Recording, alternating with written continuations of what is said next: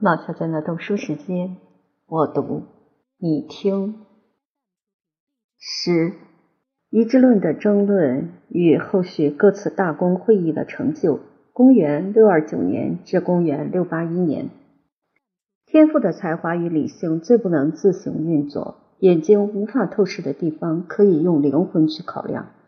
然而，我们的思想、甚至于感觉所获得的结果。就一个良知良能的人类而言，一个意志最为重要，也是行为的唯一原则。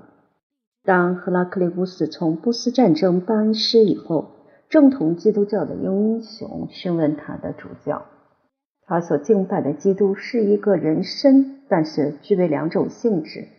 那么，到底是受到单一还是双重意志的驱使？他们的回答是单一意志。皇帝获得很大的鼓励，希望埃及和叙利亚的雅各派接着表白一种无害而又正确的教义，因为连涅斯托利派本身也如此教导。双方能够军旗前嫌，和好如初。这个尝试没有效果，面对精明而又大胆的敌人，只有退却。怯懦或暴烈的正统教会还是予以谴责。坚持正统教义的派系对于言辞、辩论和解释想出新的模式。他们认为，不论是基督哪一种性质，应该毫无疑问可以运用一种适当而明确的能量。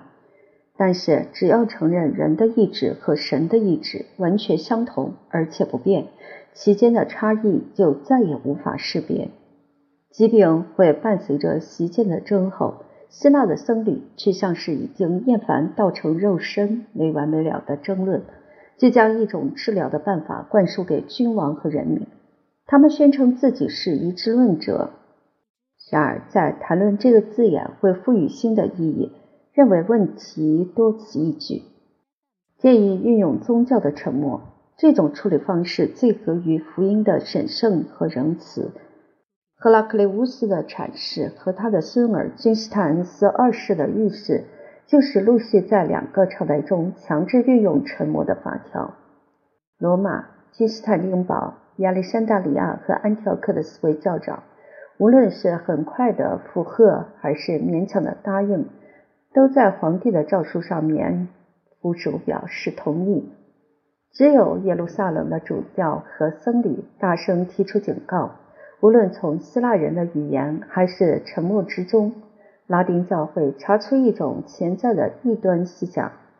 教皇胡诺柳顺从君主的指示和要求，他的继承人完全是出于无知才受贿成命，并且加以责难。他们不斥一字论者是受到诅咒和极其恶劣的异端，想要恢复模拟。阿布林纳里斯和尤迪克派的谬论邪说，于是他们在圣彼得的坟墓上签署逐出教门的判决书。墨水里掺和圣餐使用的葡萄酒，代表着基督的宝血，同时掌握各种典礼和仪式的机会，使迷信的心理充满恐惧和惊吓。马丁教皇和拉特兰宗教会议成为西方教会的代表。言辞谴责希腊人奸诈和有罪的沉默。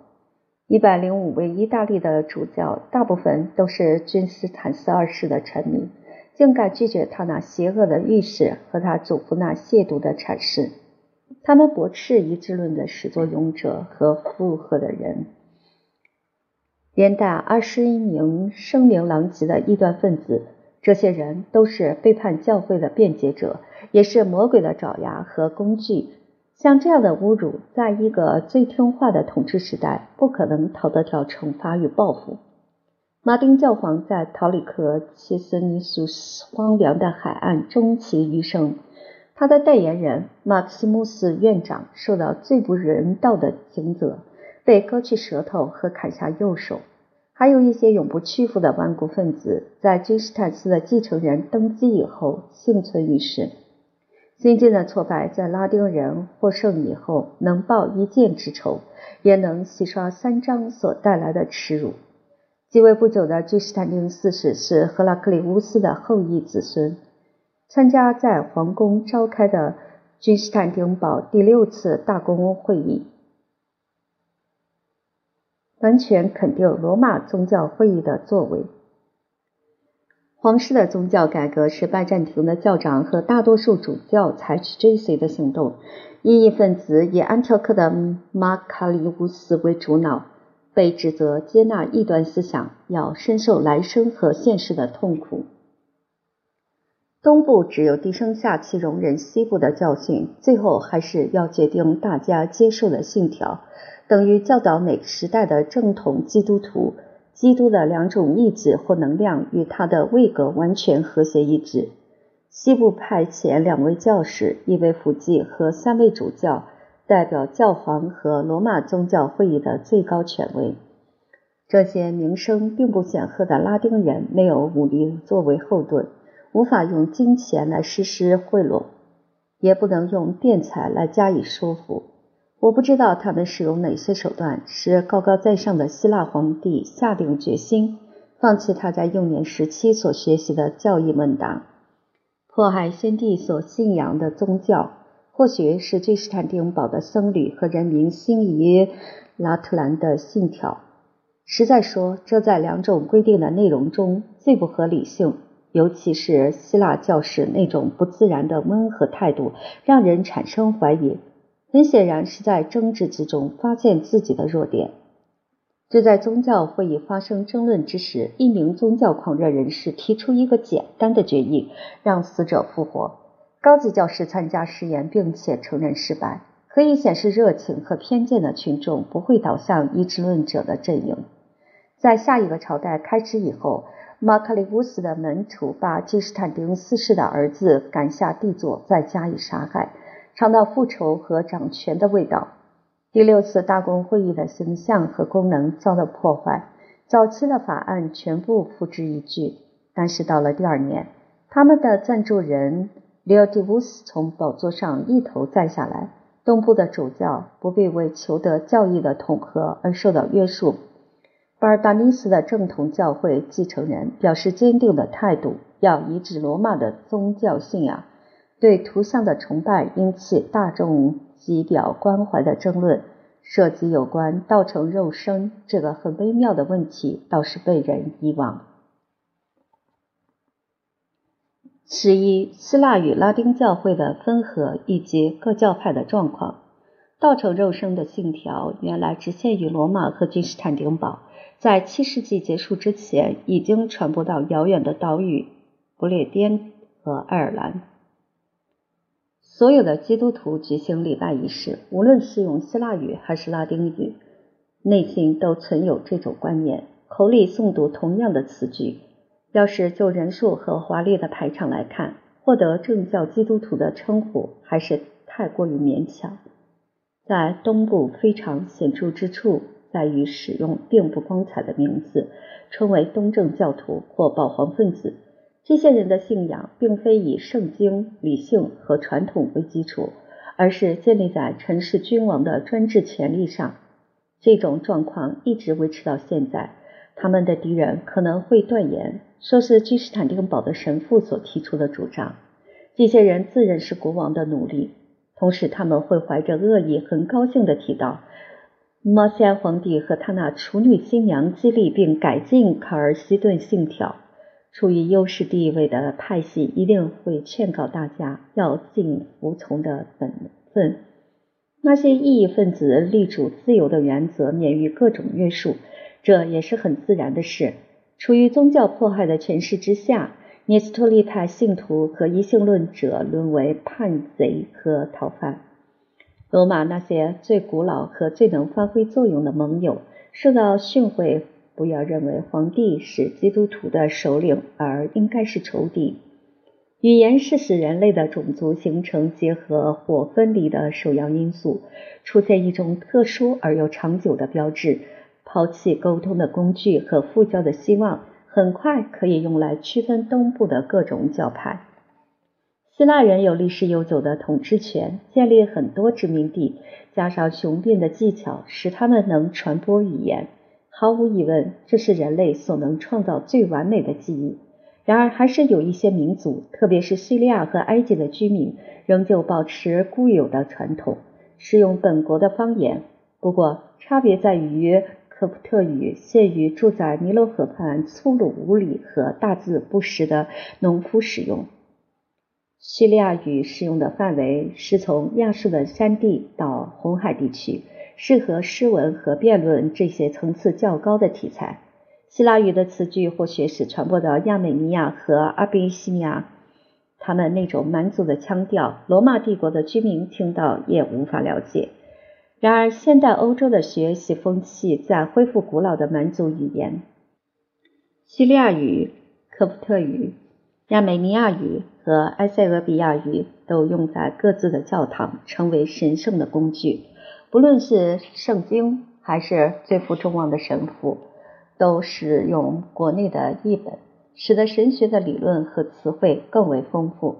经过一千三百六十年这么长一段时期以后，聂斯托利的一篇讲道词所点燃的争论火花，仍旧在东部的腹地烧起一场大火。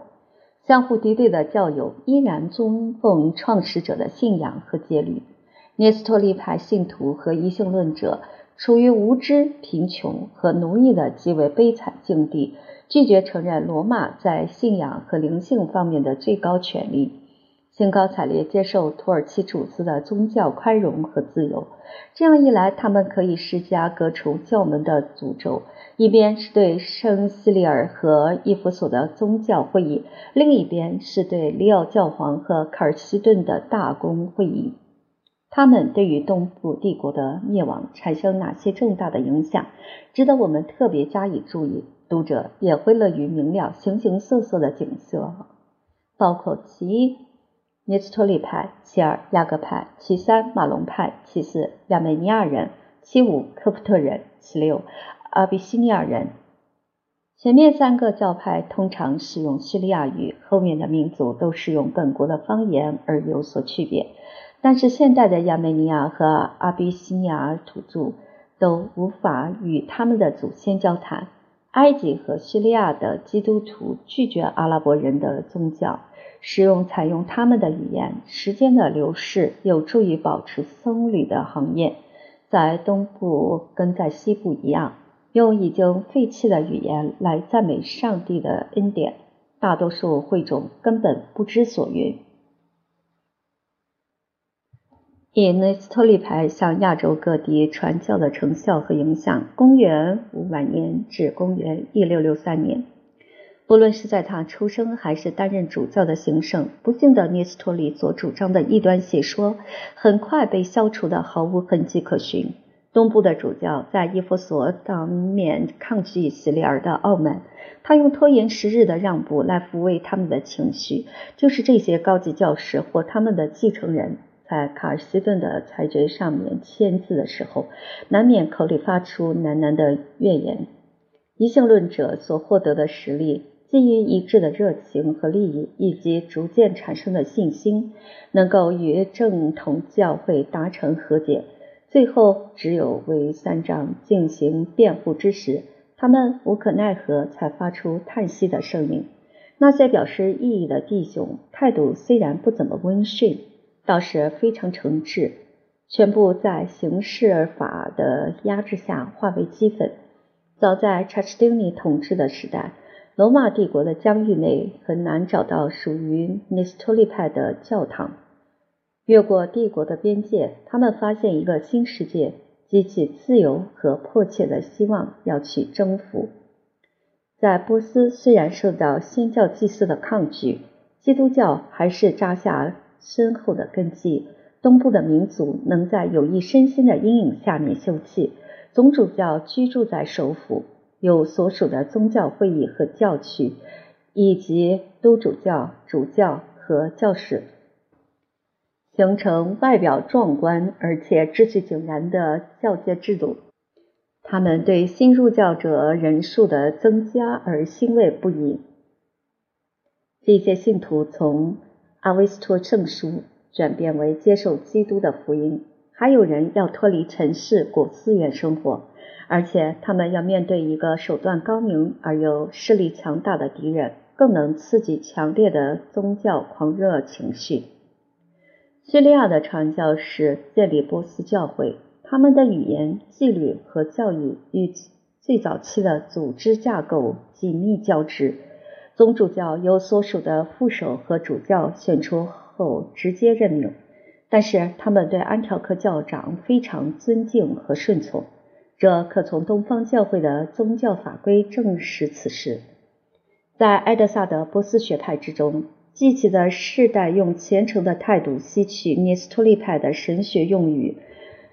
莫普苏埃斯提亚的迪奥多尔有叙利亚文一本一万卷，可以供他们学习之用。他们尊敬使徒的信仰和神圣的训教者，以及一脉相传的门人尼斯托里。等越过底格里斯河以后，那边的民族对于尼斯托利派的状况和语言全部知晓。埃德萨的伊巴斯主教首先使人难以忘怀的课程是教导他们要厌恶埃及人，因为希利尔在伊夫所的宗教会议用非常不虔诚的方式混淆基督的两种性质。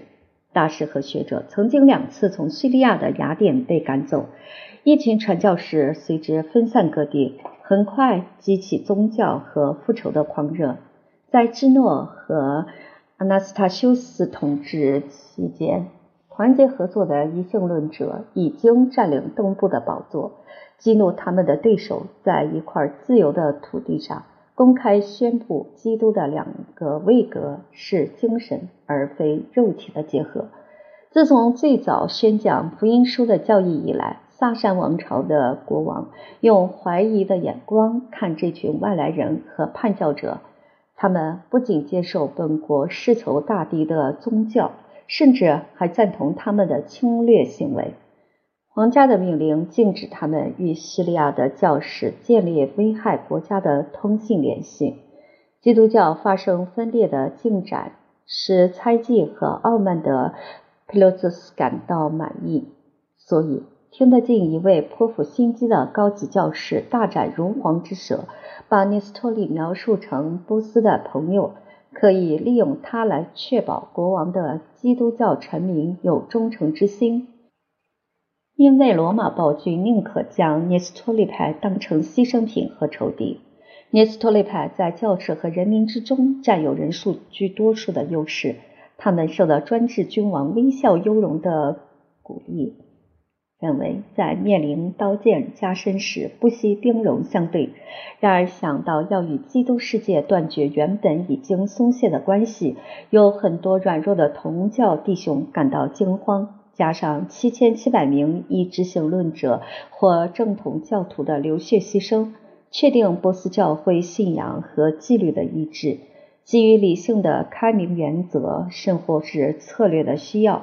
他们的教会制度与过去有很大的区别，严苛的修院教规已经放宽和逐渐遗忘。慈善机构拿捐献的房屋用来养育孤儿和弃婴。波斯的教士不理守贞的教规，这在希腊人和拉丁人而言要强制推行。波斯教士、主教甚至教长举行公开或重复的婚礼，使得选出的人数不断增加。打出符合自然和宗教自由的旗帜，东部帝国的各个行省有数以万计的流亡分子前来效命。工作勤奋的臣民大量迁徙，使思想观念狭隘的查士丁尼受到惩罚。他们把平时和战时所需要的记忆传入波斯，对这些有贡献的人员、有识人之明的国君予以重用或擢升。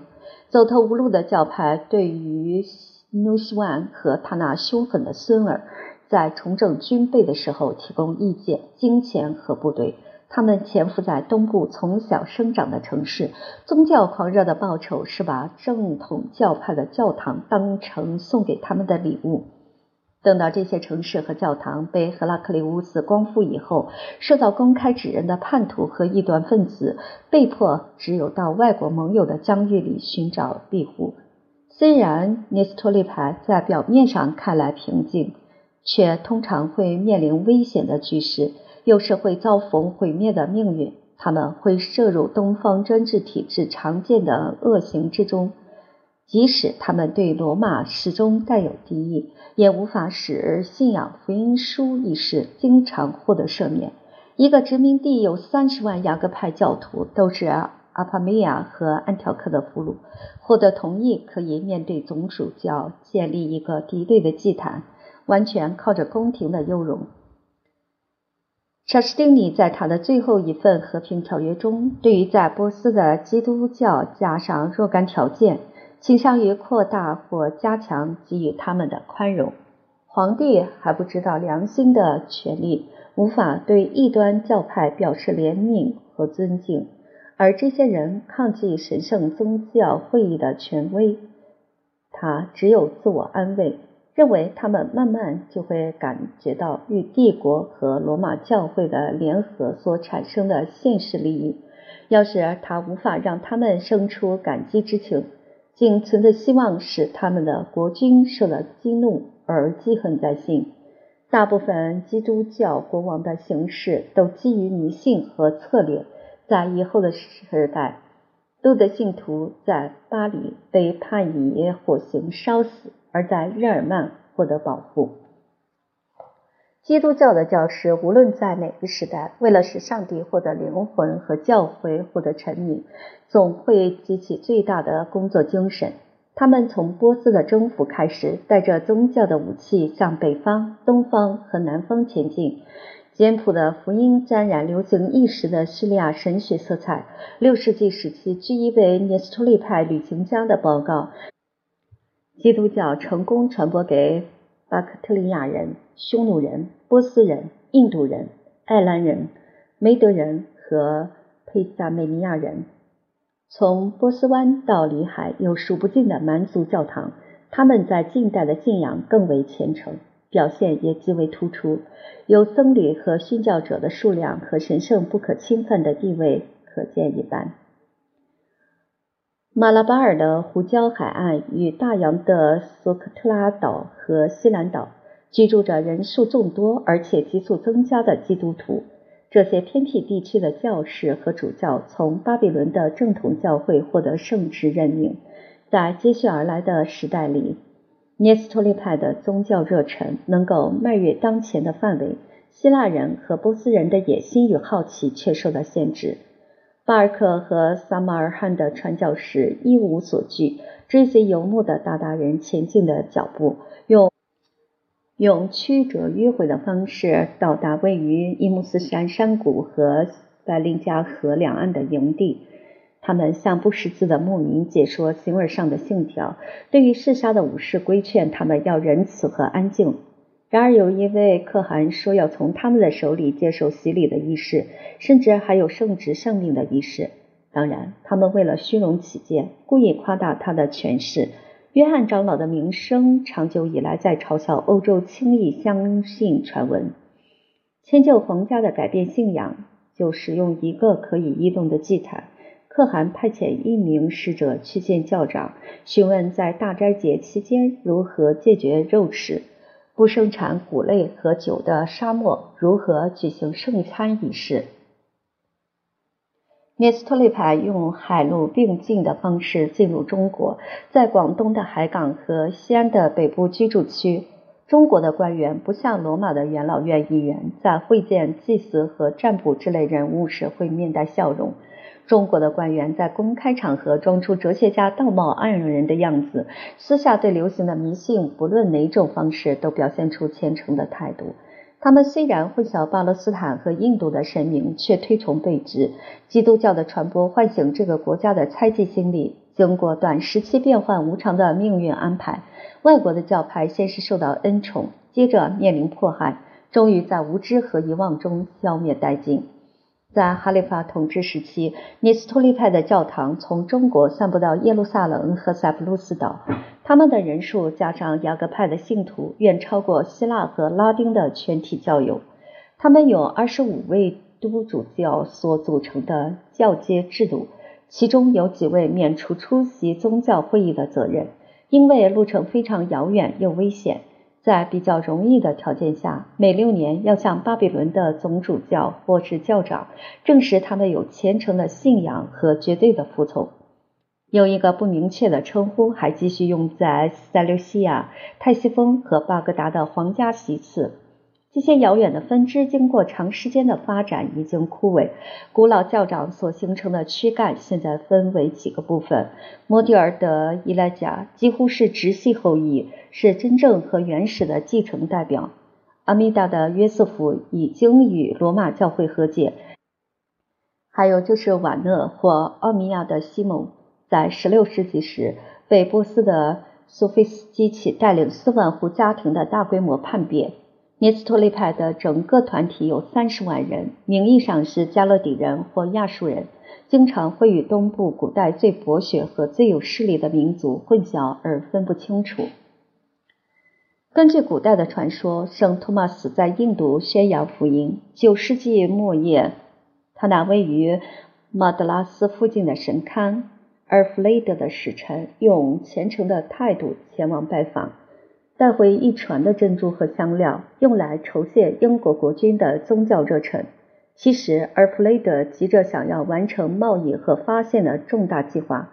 葡萄牙人首先打开前往印度的航路的时刻。圣托马斯的基督徒定居在马拉巴尔海岸已有很多时代。他们的特征和肤色所产生的差异，证明是混血的外国种族。无论是武力、技艺或是品德，都优于印度斯坦的土著。农夫栽种棕榈树，商人因香料贸易而致富，士兵的地位要高于马拉巴尔的贵族。较之的国王与加莫林本人，基于感激或畏惧，对他们的继承特权都非常尊敬。他们承认印度的国君，然而就统治而言，基于城市的考量。全部归于安加马拉的主教，他仍然坚持自己古老的头衔是印度的都主教。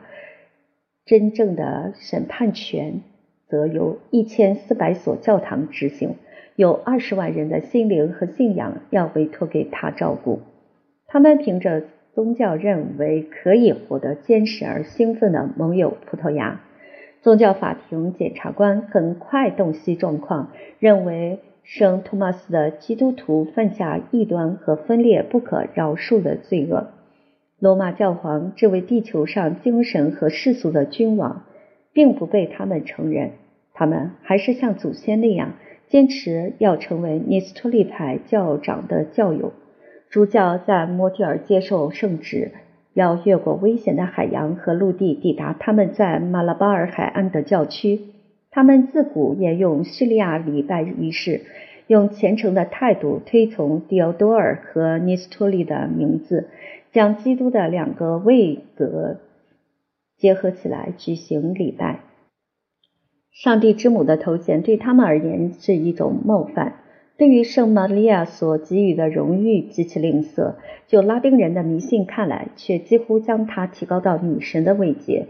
当他的画像首次出现在圣托马斯门徒的面前，他们非常气愤地叫道：“我们是基督徒，不是偶像崇拜者。”那种极其单纯的虔诚，只要有古老的十字架就能满足。自从分开以后，不知道西方世界的进步或是堕落已经有千年之久。他们的信仰和行为从五世纪以来保持稳定不变的状态。怀有偏见的罗马天主教徒或是新教徒会同样感到失望。罗马来使最关心的事情是要截断他们与教长所有的联系管道。有几位主教毙命在神圣职位所设置的监狱里。葡萄牙的武装力量、耶稣会修士的阴谋诡计、国总主教亚历克斯德梅尼泽斯视察马拉巴尔海岸。再加上他的宗教狂热，一起来攻击没有牧羊人的群众。他主持戴佩尔的宗教会议，用来完成再统一的神圣工作，要把罗马教会的教义和戒律用严苛的方式强加在他们的身上，连他们对神父的秘密忏悔都不放过。这也是教会施用酷刑最强有力的工具。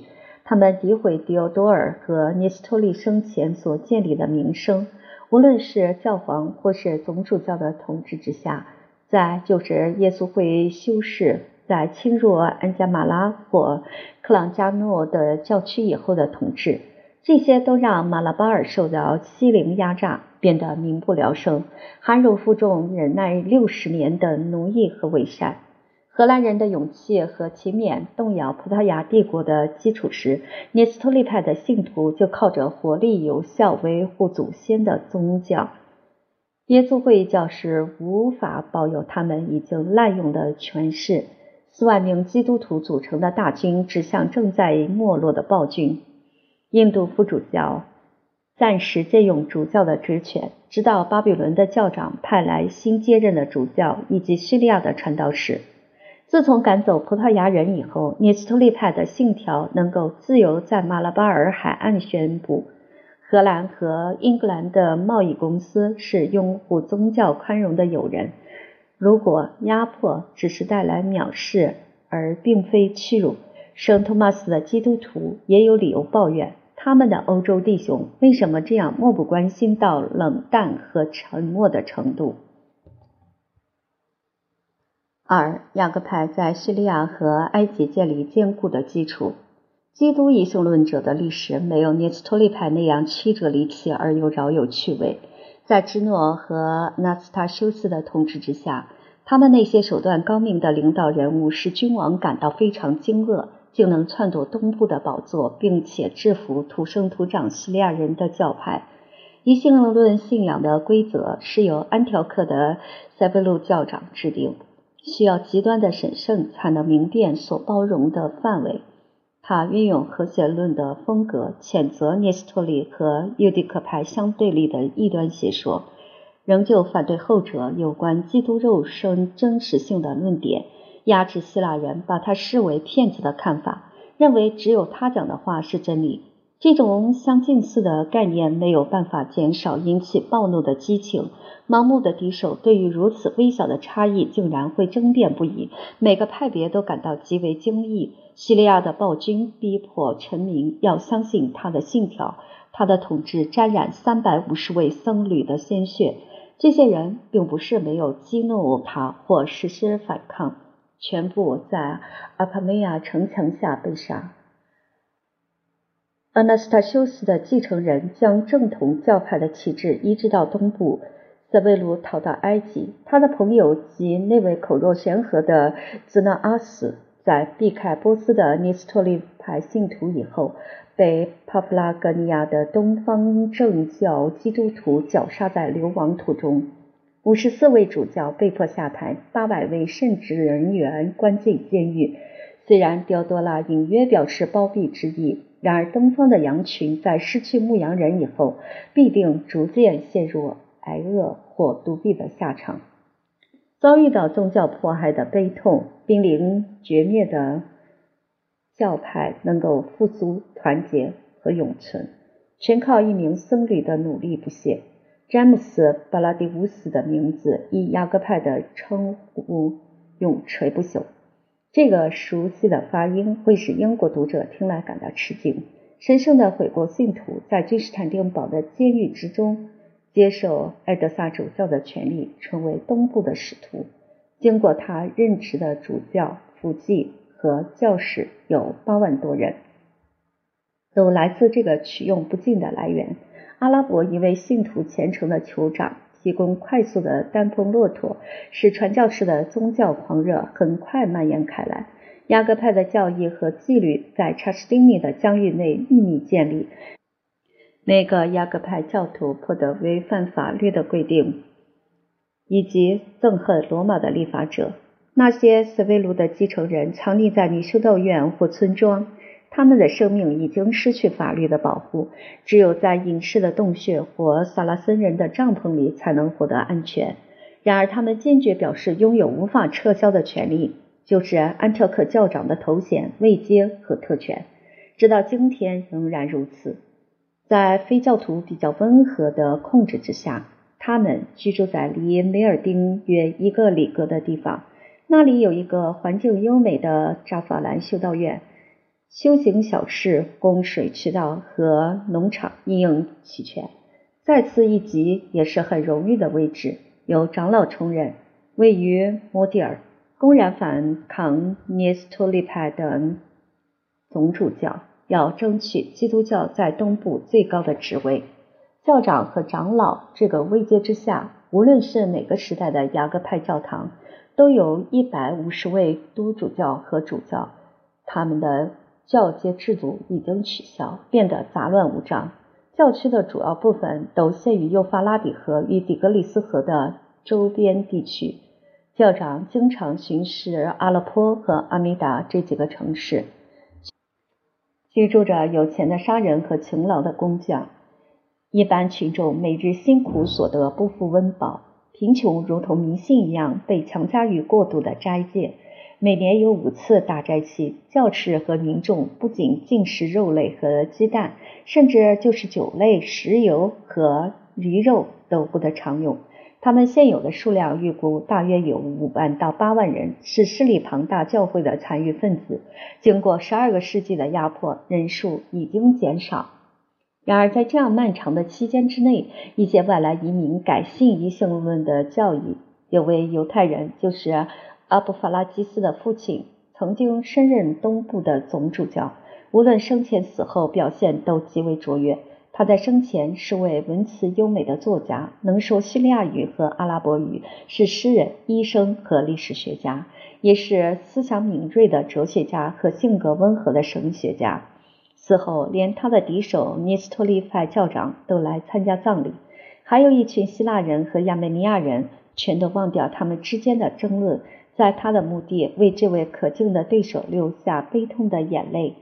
阿布法拉基斯的德行使教派获得尊荣，然而从外表看来，对于内斯托利派的同教弟兄已经甘拜下风。雅各派的迷信行为表现得更为低俗，他们的斋戒更为严苛，内部的争论也更为猖獗，他们的法师超过理性的范围也更遥远。有些事物经过一再的斟酌，可能要考量以性论神学理论的严苛要求，还有更多是出于僧侣的职位所产生的优势影响力。在叙利亚、埃及和埃塞俄比亚的雅各派僧侣，可以从严苛的苦行及荒谬的传说加以区别。他们把生存或死亡都看成上帝赐予的恩惠而顶礼膜拜。年迈的主教和教长都用双手指着木杖，他们负起统治世人的责任，然而充分显现修院的习惯和偏见。三、马龙派的一致论观念及在东部的奋斗，在东部基督徒所具有的形态中，无论哪个时代的一致论者都称为马龙派信徒。这个名字是在不知不觉中从隐士加在修道院头上，再从修道院拿来称呼一个民族。马龙是五世纪的圣徒或蛮汉，在叙利亚展现出宗教的疯狂性格。相互敌对的城市阿帕梅亚和艾米萨争着要供奉他的遗骸，在他的墓地兴建一所宏伟的教堂。他有六百个门徒在奥伦特斯河岸，把个人苦修的小事连成一片。在有关道成肉身的争论中，他们保持在尼斯托利和尤迪克派的教派之间，用非常精巧的方式平安穿过正统教义的界限。不幸的难题出在一个意志上面，也就是基督对两种性质的运用，完全是穷极无聊才会产生的这种误会。格拉克利乌斯皇帝是个改信者。被当作马龙派信徒，被拒止在艾米萨城墙之外。他在同教弟兄的修道院找到庇护，他们的神学课程得到天赐的礼物，那就是广大而富裕的领土。这座古老学院的名字和教义传到希腊人和叙利亚人中间。安条克的马卡里乌斯教长表现出他们的宗教热忱，在君士坦丁堡的大公会议中宣称。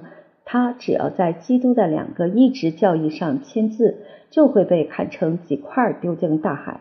同样，用比较不那么残酷的迫害方式，很快就使平原地区没有抵抗能力的臣民改变信仰。这时，在黎巴嫩斯山区强壮的土著用勇敢的行动维持马尔代特或侠盗这个光荣的头衔。约翰·马龙是位学识渊博而又最负众望的僧侣。擅自建占安条克教长的职位，派遣他的侄儿亚伯拉罕率领马龙派信徒，保护他们的民政和宗教的自由，对抗东部的暴君。正教基督徒君士坦丁的儿子用虔诚的仇恨心理说服一群士兵，他们配置在帝国的城堡里，就是为了对付基督和罗马的共同敌人。一支希腊人的军队入侵叙利亚。圣马龙的修道院被战火所毁灭，那些最勇敢的首长受到出卖而被谋杀，一万两千名追随者被运送到亚美尼亚和斯雷斯遥远的边区。然而，马龙派这个谦卑的宗派，比起君士坦丁堡的帝国生存的更为长久。他们受到土耳其主子的统治，仍旧享有宗教自由和已经缓和的奴役生活。他们从古老的贵族中选出自己的总督，在卡诺宾修道院的教长仍旧幻想自己坐在安条克的宝座上。九个主教组成他的宗教会议，下面有一百五十位教士保留结婚的自由，受到委托要照顾十万信徒的灵魂。他们的国度从黎巴嫩斯山区的山脊延伸到迪利波利海滨。在一块很狭隘的空间，逐渐倾斜的地势提供各式各样的气候和土壤。神圣的云白生长在积雪的高地，下方是种植着葡萄、桑树和橄榄的山谷。马龙派在12世纪时弃绝一致论的谬误，与安条克和罗马的拉丁教会修好，建立友善的交往。出于教皇的野心和叙利亚的灾难，就是过去的同盟关系通常也可以恢复。依据合理的推测，仍然可以提出质疑：他们的联合是否非常完美，而且确实具有诚意？罗马教士团有博学的马龙派信徒，他们想要祖先所犯异端邪说和分裂教会的罪名获得赦免，使尽一切办法，还是白费力气。